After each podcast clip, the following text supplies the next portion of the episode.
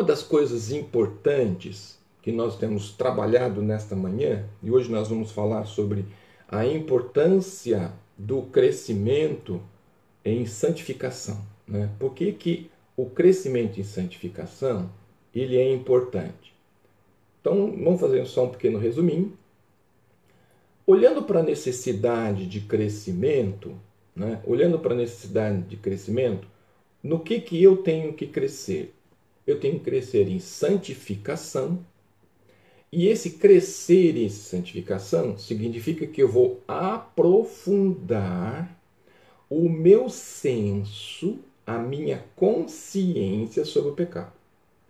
Então, quanto mais eu me aproximo, né, mais eu me aproximo de Deus, mais eu distancio do pecado. Então, esse aspecto ele é importante. Né? Então, eu ter um senso, eu ter então um, uma compreensão sobre pecado, sobre aquilo que desagrada a Deus, daquilo que eu não posso e não preciso ter em minha vida. E à medida que eu entendo que esse aspecto desagrada, não, não, não causa agrado a Deus, então o que, que eu faço? Elimino da minha vida. Então, esse senso ou essa compreensão, eu preciso ter isso com clareza. Então, à medida que eu tenho isso claramente estabelecido na minha vida, né, eu vou ter então o entendimento de que eu preciso ter esse aspecto extirpado. Quem me dá essa compreensão? Né? Quem me traz essa compreensão de que esse aspecto desagrada a Deus? Então vamos pensar assim, ó. Crescer em santificação é aprofundar esse senso de consciência sobre pecado, né? E à medida que eu vou estabelecendo esse senso, eu vou crescendo em humildade. Essa humildade não é aquela humildade do individual quebrado, olha o decaído. Não.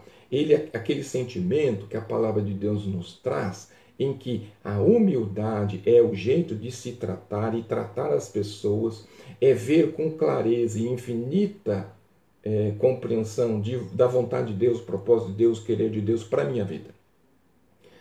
Um outro aspecto que está delineado na questão de crescimento, crescer em santificação é fortalecer a minha fé. Então, eu tenho um aprofundamento e um fortalecimento. Não uma fé raquítica, mas uma fé robusta. Nós precisamos de salvos robustos em convicções, em princípios, em valores, para que ninguém venha, para que ninguém creia, ensine coisas que verdadeiramente não são de Deus. Porque à medida que eu tenho uma compreensão, eu sei dos parâmetros estabelecidos pela palavra de Deus. Hoje nós temos líderes espirituais que se chamam de líderes espirituais, né? que se denominam como líderes espirituais, que não tem o princípio estabelecido de autoridade da palavra de Deus. Por quê? Porque eles querem que você fique atrelados a ele, ao invés de você estar atrelados a Deus. Então o princípio já está pré-estabelecido nesse sentido. Então nós vemos que crescer em santificação é aprofundar, crescer em santificação é fortalecer, fortalecer a minha fé, confiar cada vez mais em Deus, transformar uma fé raquítica em uma fé robusta. Crescer em santificação também é passar a amar cada vez mais.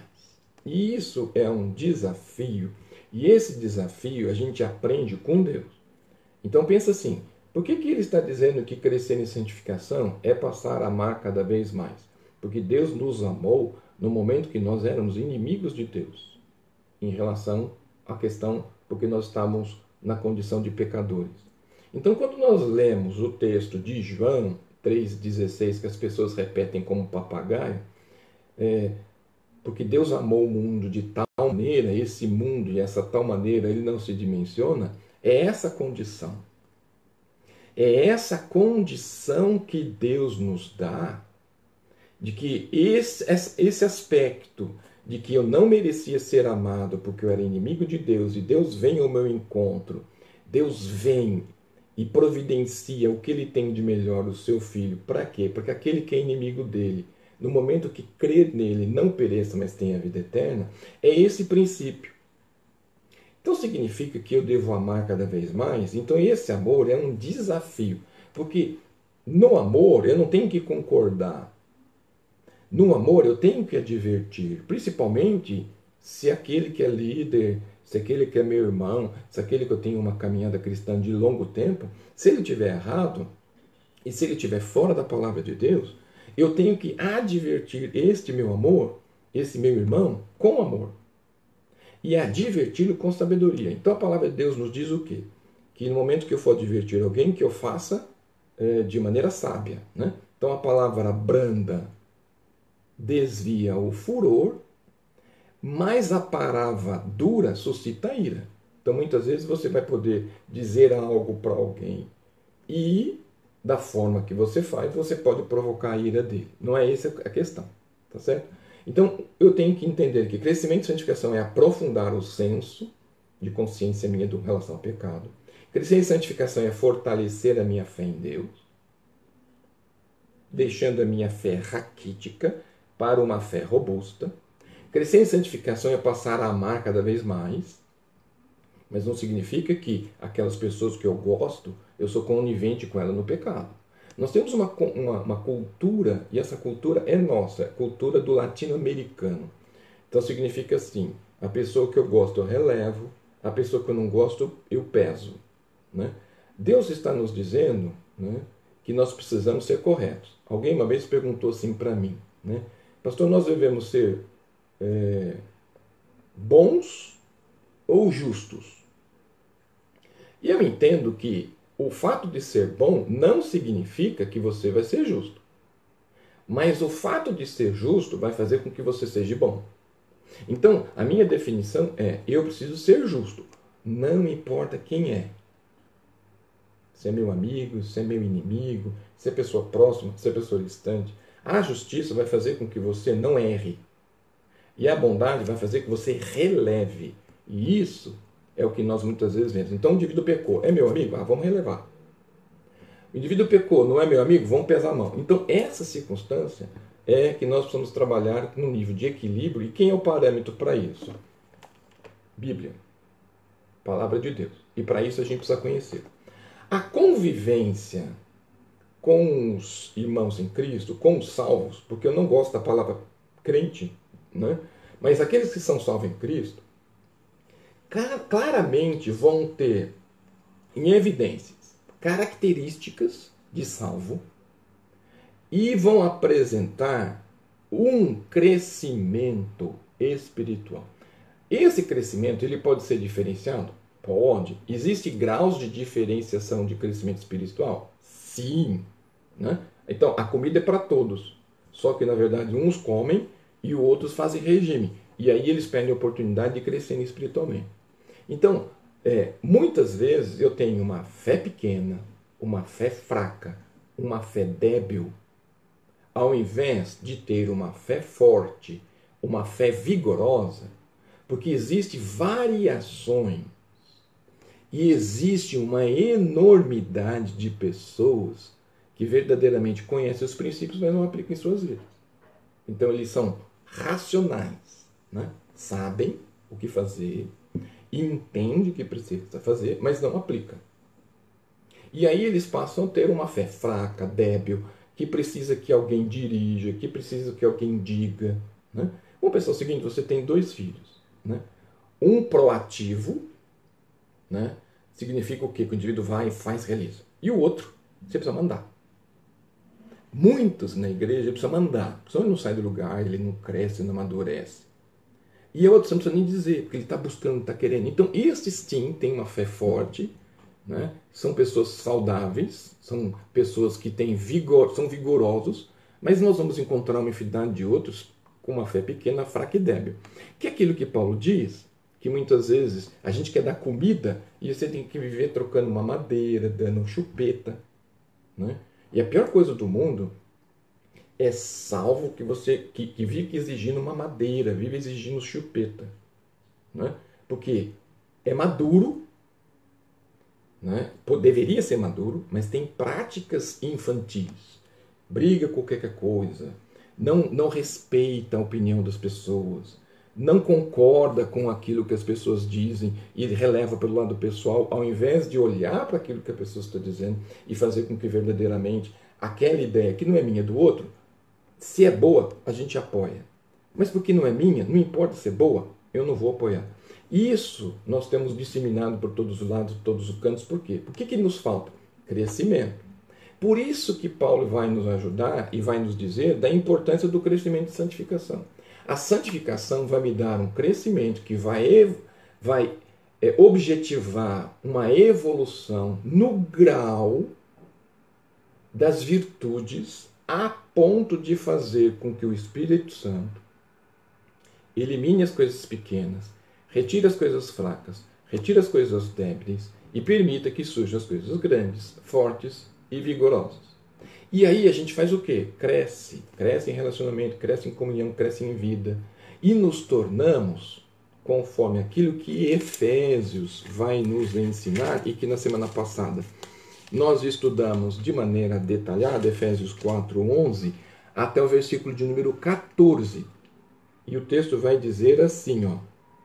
Efésios 4, versículos de 11 até 14. E disse-lhes: e disse-lhes: A vós vos é dado saber o mistério do reino de Deus, mas os que estão de fora todas essas coisas se dizem por parábolas, para que vendo vejam e não percebam, e ouvindo ouçam e não tendam, para que se não se convertam e lhes sejam perdoados os pecados. E disse-lhes: Não percebeis essa parábola? Como, pois, entendais todas as parábolas? Ah, perdão, estou lendo errado. Estou lendo em Marcos. É Efésios, perdão. Efésios, capítulo 4. Efésios, capítulo 4, versículos de 11 a 14. E ele mesmo deu uns para apóstolos, outro para profetas, outro para evangelistas, outro para pastores e doutores. Com que objetivo? Querendo o aperfeiçoamento dos santos. Para quê? Para a obra do ministério. Com que objetivo? Para a edificação do corpo de Cristo. Qual a meta? Até que todos cheguemos à unidade da fé ao conhecimento do Filho de Deus, a varão perfeito, à medida da estatura completa de Cristo. Semana passada nós trabalhamos essa questão aqui. Ele é o referencial, né? Esse referencial dado por Deus, parâmetro, minha vida tem que estar atrelada a Cristo, eu tenho que estar ligado a Ele e esse crescimento, a minha vida que estava antes fora do propósito, vai ser ajustada porque na verdade o parâmetro que se estabelece é Cristo. E dentro do que está sendo definido, aperfeiçoamento do, dos santos para a boa obra do ministério, para a edificação do corpo de Cristo, até que todos, não alguns, até que todos cheguemos à unidade da fé, ao conhecimento do Filho de Deus, a varão perfeito à medida da estatura completa de Cristo. Nosso alvo é isso. Meu alvo não é o pastor, meu alvo não é o líder espiritual da igreja, meu alvo não é meu líder, não é o professor da escola bíblica dominical, não é o regente do coro, não é ninguém. Meu alvo é Cristo. Põe uma coisa na sua cabeça: se alguém quiser tomar o lugar de Cristo, esse indivíduo não é de Deus. Porque aqui em Efésios 4:13 está estabelecido qual o parâmetro da vida cristã que eu preciso ter. Como eu tenho que proceder e qual a atitude que eu vou ter que desenvolver. Para que que nós vamos fazer isso? Para que não sejamos mais meninos inconstantes, levados em, em roda por todo o vento de doutrina, pelo engano dos homens que, com astúcia, enganam fraudulosamente. Grave, grife, pinte de amarelo, esse aspecto. Hoje nós temos muitas pessoas com doutrinas que não são bíblicas, que defendem serem bíblicas, que têm boa oratória, mas que com astúcia enganam fraudulosamente.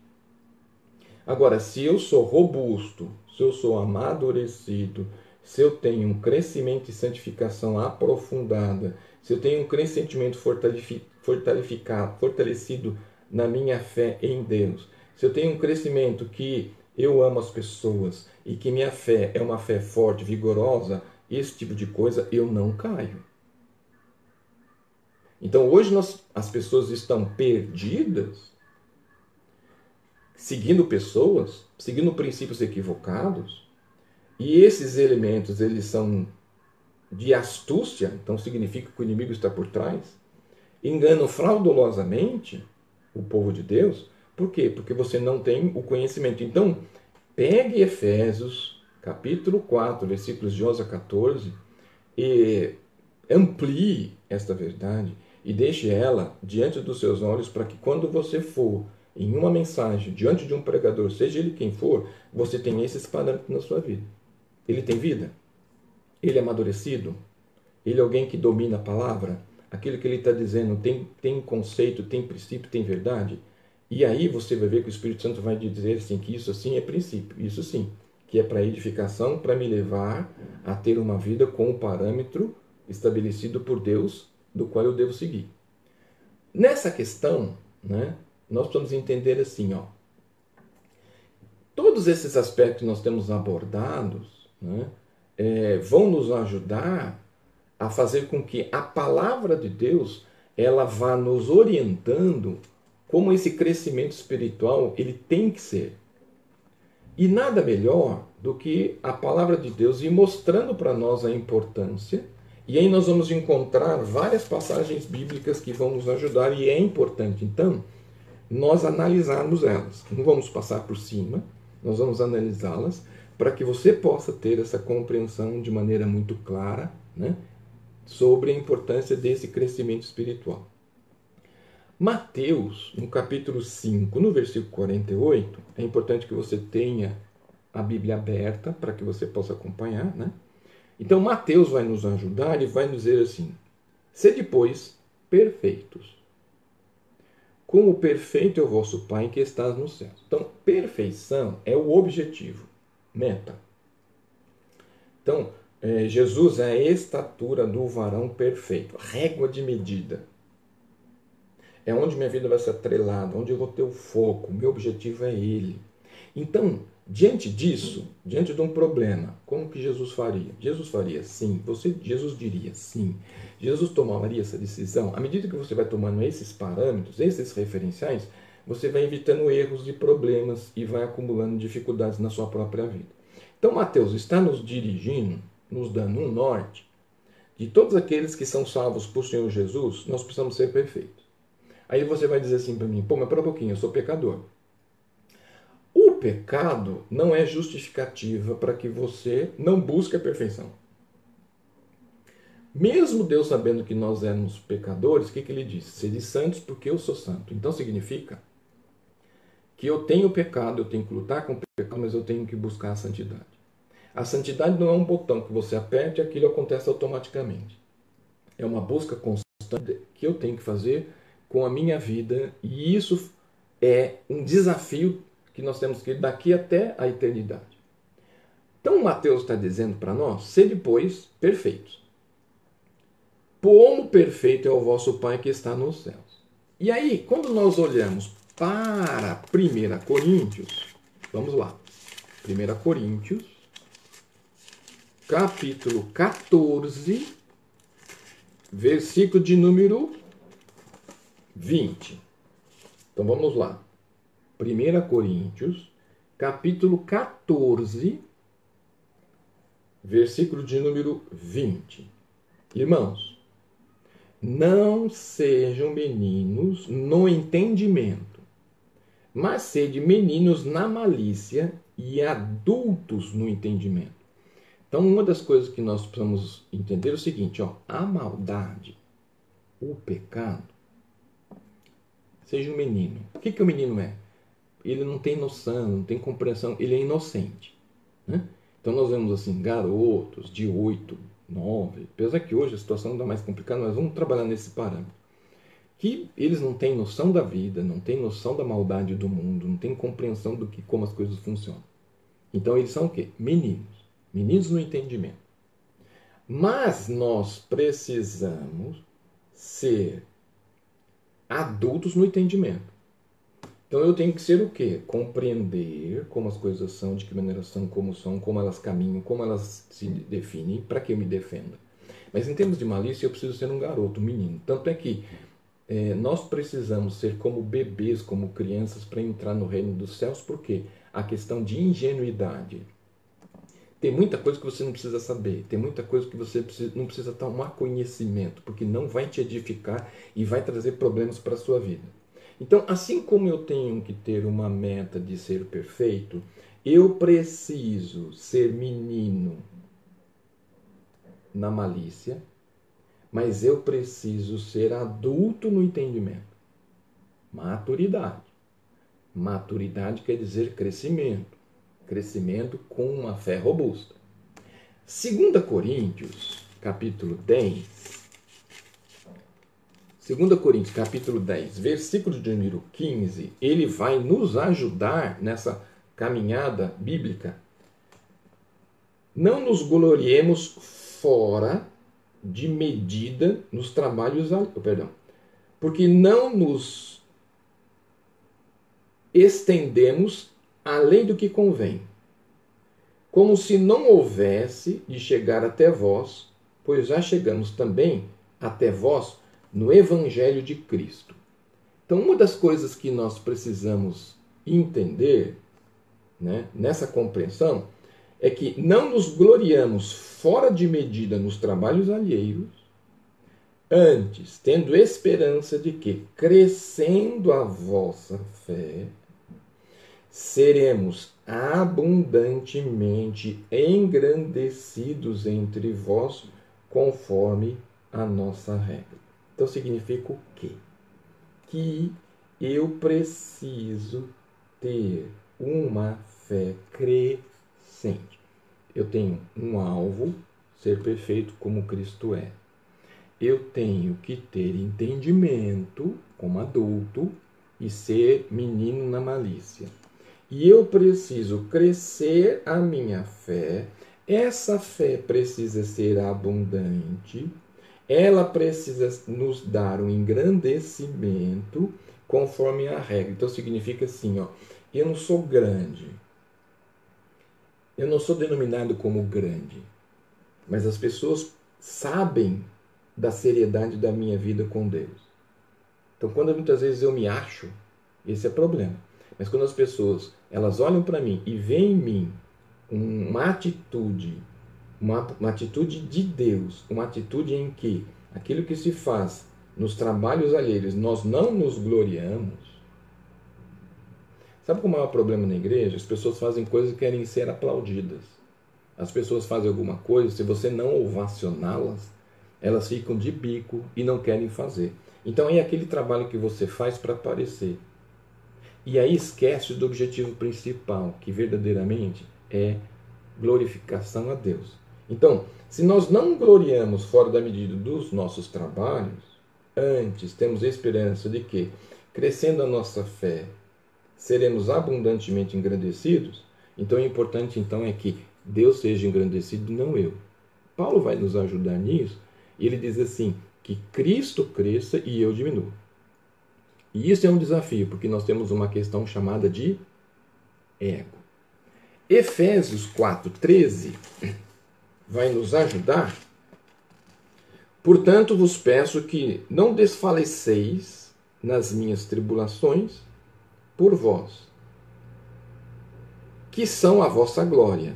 Então, uma das questões que nós vamos entender nesse texto, né, que precisamos então entender que nessa caminhada de busca de perfeição, nós vamos encontrar tribulações. E ele vai nos mostrar que essas tribulações, elas vão nos mostrar que eu preciso então vencê-las como? Por causa disso me ponho de joelhos perante o Pai de nosso Senhor Jesus Cristo, do qual toda a família nos céus e na terra toma o nome. Portanto, meus irmãos, nesse agir, eu preciso saber que eu tenho tribulação para atingir esse alvo, mas eu preciso buscar e entender que eu tenho uma identidade do céu. Eu pertenço à família do céu. E como nós pertencemos à família dos céus, nós precisamos viver os valores estabelecidos pelo céu. No nosso agir, no nosso trato, assim como também na maneira que nós temos como é, realizar essa obra. Filipenses vai vir no capítulo 1, versículo 9, e vai dizer assim: Peço isso, que o vosso amor aumente mais e mais em ciência e em todo conhecimento. Irmãos percebem que aqueles, esses elementos eles vão se juntando. Então eu tenho lá, naquilo que nós estabelecemos lá em Mateus, capítulo 5, eu preciso ser perfeito. Eu tenho que buscar a perfeição. Aí eu preciso entender que eu preciso ser maduro e eu preciso deixar das coisas de menino. Eu não posso ter mais aqueles elementos de fé fraca, fé débil, mas eu preciso ter uma fé forte e vigorosa. E dentro desse contexto, nós vamos ter tribulação, nós vamos ter dificuldade. E Filipenses, capítulo 1, versículo 9, vai nos dizer o seguinte: E peço isso, que o vosso amor aumente. Aumente como? Mais e mais. Aumente em ciência e aumente em conhecimento. Então significa, irmãos, que o amor ele vai me dar o ferramental, né, para que eu possa então nessa caminhada entender as dificuldades que a vida vai trazer. Por isso que o fruto do espírito começa com amor.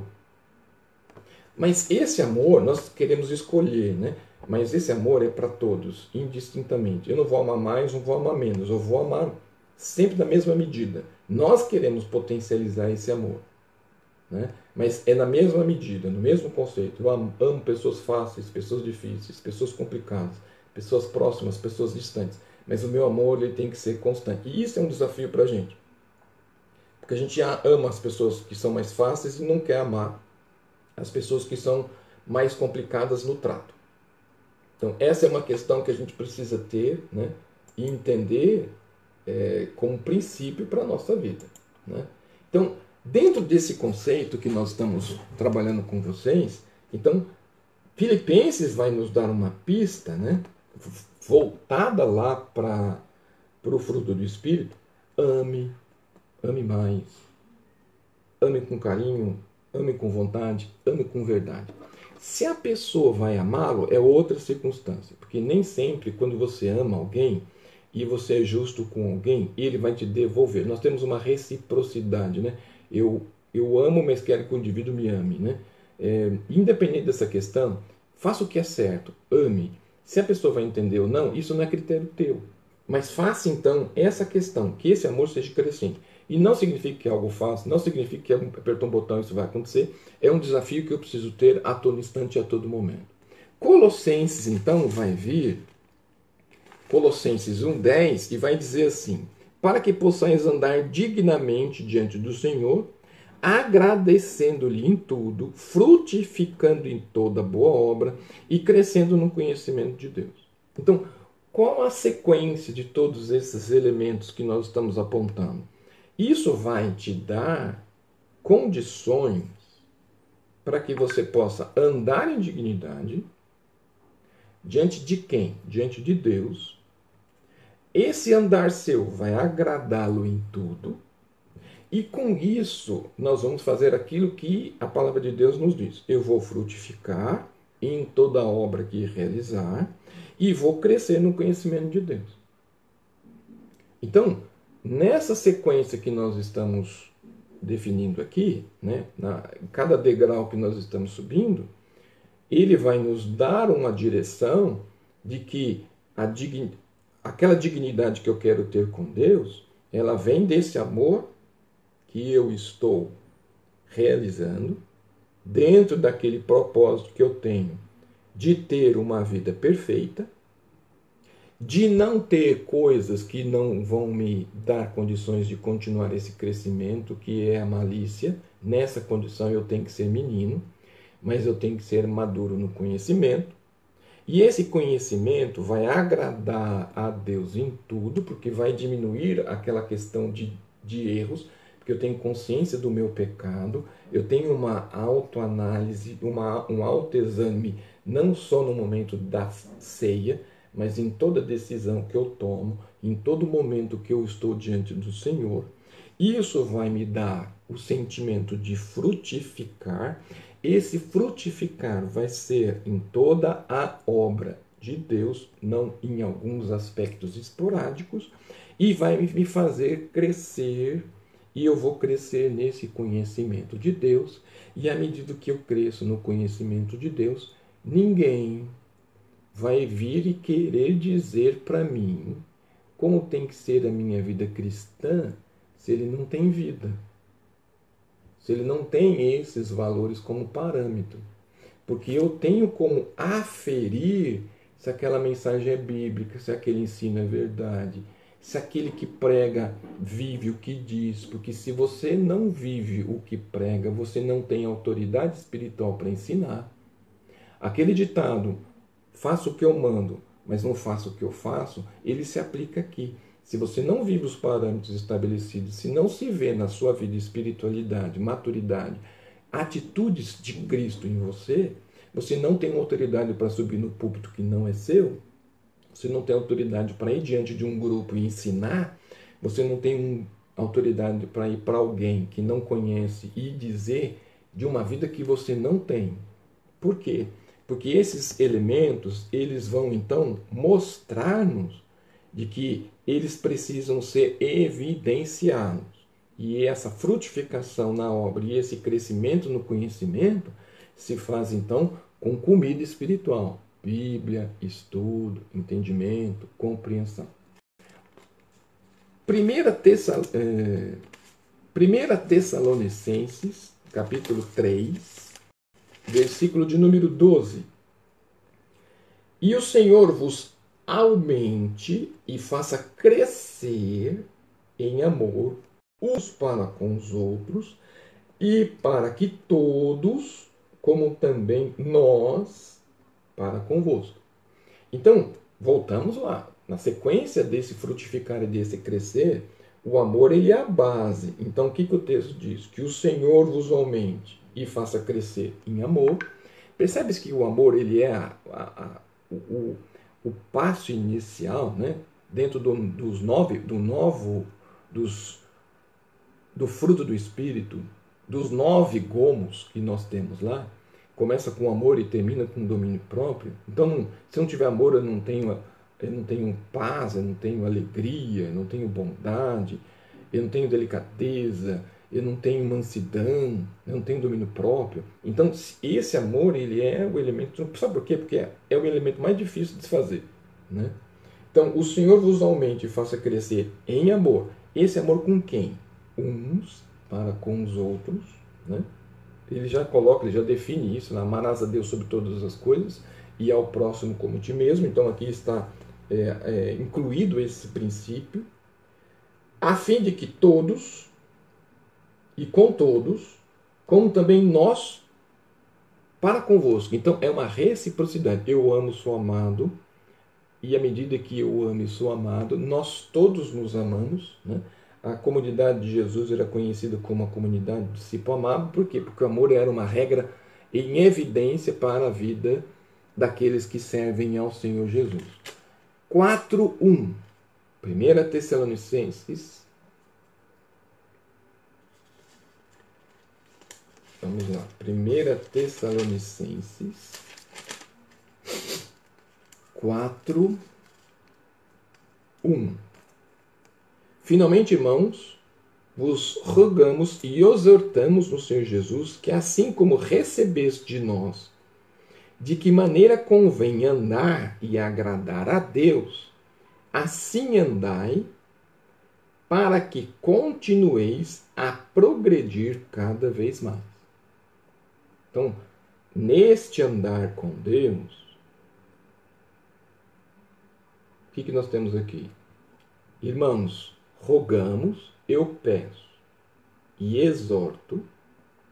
Essa exortação é no Senhor, a fim de que, a fim de que recebestes de nós, de que maneira convém andar. Então nós sabemos como nós, nós devemos andar. A Bíblia já diz como nós devemos andar. E esse andar vai agradar a Deus. Se agrada a Deus, andai. Para quê? Para que continuemos a progredir cada vez mais na graça e no conhecimento do Senhor Jesus.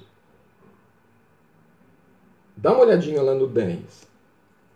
1 Tessalonicenses 4, 10 porque também já assim o fazeis para com todos os irmãos que estão por toda a Macedônia, exortando-vos, porém, a que ainda nisto continuais a progredir cada vez mais. Então significa o seguinte: ó, é, já recebeste como tem que andar. Qual a maneira que nós convém, que nos convém andar e o que agrada a Deus. Então eu preciso fazer o quê? Progredir cada vez mais.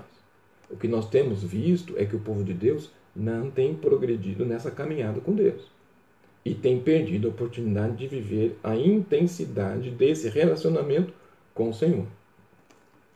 2 Tessalonicenses 1:3. 2 Tessalonicenses 1:3. Sempre devemos, irmãos, dar graças a Deus por vós. Como é de razão, porque a vossa fé cresce muitíssimo e o amor de cada um de vós aumenta de uns para com os outros. Parâmetro de crescimento, parâmetro de relacionamento. Então, se nós caminharmos da maneira que nós caminhamos, se nós amarmos da maneira que nós amamos, nós vamos ver o quê? Nós vamos dar, Deus vai dar graças a Deus por vós, em razão da nossa fé que cresce, e não cresce pouco, cresce muitíssimo, e o amor vai a cada vez aumentar uns para com outros, mas não é um amor de boca, né? mas um amor de verdade, no relacionamento, na preocupação, no estar perto, no estar junto, no assistir, no atender, no cuidar. Que era aquilo que vivia, que fazia diferença na comunidade que servia a Jesus.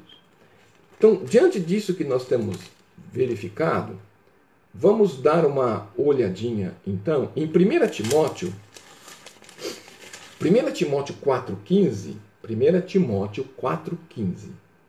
Não desprezeis o dom que há em ti, o qual te foi dado por profecia, com imposição das mãos e dos presbíteros. O que quer dizer aqui? Quer dizer o seguinte: quer dizer que nós precisamos. Deixa, deixa eu seguir. Medita essas coisas, ocupa-te nelas, para que o teu aproveitamento seja manifesto a todos. Então vamos pensar assim, ó. À medida que eu caminho com Deus e esse caminhar com Deus vai me dar uma sabedoria maior, vai fazer com que minha fé seja robusta e madura. Eu vou receber este aspecto e vou aproveitar a fim de que o meu amor para com todos ele tem, seja uma coisa que seja uma, um aspecto comum para todos. Então, não vai ter panelinha, não vai ter diferenciação, ninguém vai sentir-se amado e outros desprezados. Ninguém vai olhar para um achando que o líder gosta muito, mais gosta, gosta de outro. O líder não tem panelinha, o líder não tem preferência, o líder não vai cuidar de uns e deixar outros de lado. O líder não vai olhar se ele é pobre ou rico, o líder não vai olhar se na verdade ele tem pouca necessidade ou ele tem muita necessidade. Na verdade, o líder vai olhar e vai se ocupar e vai fazer com que o aproveitamento desse amor e dessa preocupação e desse sentimento seja para todos. Hebreus. Hebreus vai nos ajudar nesse, nesse elemento. E Hebreus 6.1, Hebreus 6.1 vai dizer assim, pelo que deixando os rudimentos da doutrina de Cristo, prossigamos até a perfeição, não lançando de novo o fundamento do arrependimento de obras mortas e de fé em Deus. Então vamos pensar assim, vamos novamente aqui. Então eu preciso deixar, ó, por que, que eu deixo os rudimentos? Porque agora eu passo a ter uma convicção de princípios e valores. Então deixemos de rudimentos, né, de elementos introdutórios e elementares, prossigamos para uma fé para a perfeição, Mateus 5, 48. Não lançando de novo os fundamentos do arrependimento. Por quê? Porque isso já está estabelecido, ele já está lá, como o pináculo da fé. Né? Mas eu devo fazer o quê? Eu preciso então buscar viver essa fé em Deus de maneira eficaz e efetiva. O problema nosso é assim, ó.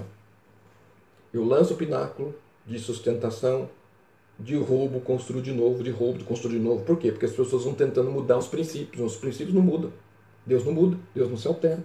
Então, dentro desse aspecto de Hebreus 6.1, então, pelo que, deixando os rudimentos da doutrina, é isso que ele está dizendo, é, prossigamos até a perfeição, não lançando de novo o fundamento do arrependimento de obras mortas, mas sim de fé. Muitas vezes as pessoas ficam pensando em obras mortas que não vivem nada, mas é a fé que, que define e estabelece. 1 Pedro, 1 Pedro 2, 22. 1 Pedro, primeira carta de Pedro, capítulo 2, 2. Primeira carta de Pedro 2, 2. Desejai afetuosamente, como meninos novamente nascidos, o leite racional não falsificado, para que por ele vá descrescendo. Então o que, que ele está dizendo aqui? Que nós, à medida que nos fomos alimentando, desejai afetuosamente, como meninos, novamente nascidos, ó, aqueles que se converteram em Jesus e foram transformados, não numa comida falsificada, mas sim um alimento que vai nos dar um crescimento espiritual saudável. Meus irmãos, nós temos muita comida falsa. Nós temos muito fast food espiritual. Nós temos muito drive-thru de púlpito, onde o indivíduo passa, recebe a palavra e vai embora. Né? Vou lá buscar a palavra, drive-thru espiritual. Vai lá, passa e vai embora. Não é esse o sentido da vida cristã. A vida cristã ela precisa ter um alimento sólido e profundo para as nossas vidas. Segunda Pedro 1, capítulo 1, segunda Pedro, capítulo 1, 5 e 6. E vós também, impondo nisso mesmo toda a diligência, acrescentai à vossa fé a virtude, e a virtude a ciência, e a ciência a temperança, e a temperança a paciência, e a paciência a piedade A piedade a fraternidade e a fraternidade o amor. Voltando de novo, no mesmo princípio. Então, à medida que nós temos esse conceito de crescimento em alimento, esses elementos vão sendo acrescidos às nossas vidas e ao nosso caminhar com o Senhor. 2 Pedro 3,18. 2 Pedro 3,18. Antes crescei na graça e no conhecimento do Senhor e Salvador Jesus. A Ele seja dada a glória, assim agora como no dia da eternidade. Precisamos trabalhar esse, esse conceito, esse princípio, e à medida que você vai tendo esses parâmetros, você vai entendendo o que é vida cristã, o que é parâmetro, o que é crescimento, a importância que esses valores possuem e como que você tem que estabelecer para que esse elemento aconteça na sua vida. Meu irmão, não fique preso a pessoas. Nós precisamos estar atrelados à palavra. Ela que define. Por isso, então, nesse aspecto que nós estabelecendo, e eu achei importante estabelecer isso para que você possa ter esse parâmetro, todas essas referências bíblicas, elas nos remetem para esse crescimento e a importância do crescimento espiritual.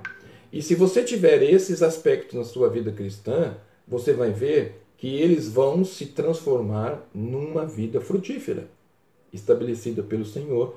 E nós já sabemos qual é o alvo, qual a conduta, qual a postura. Agora a gente precisa fazer o quê? Prática.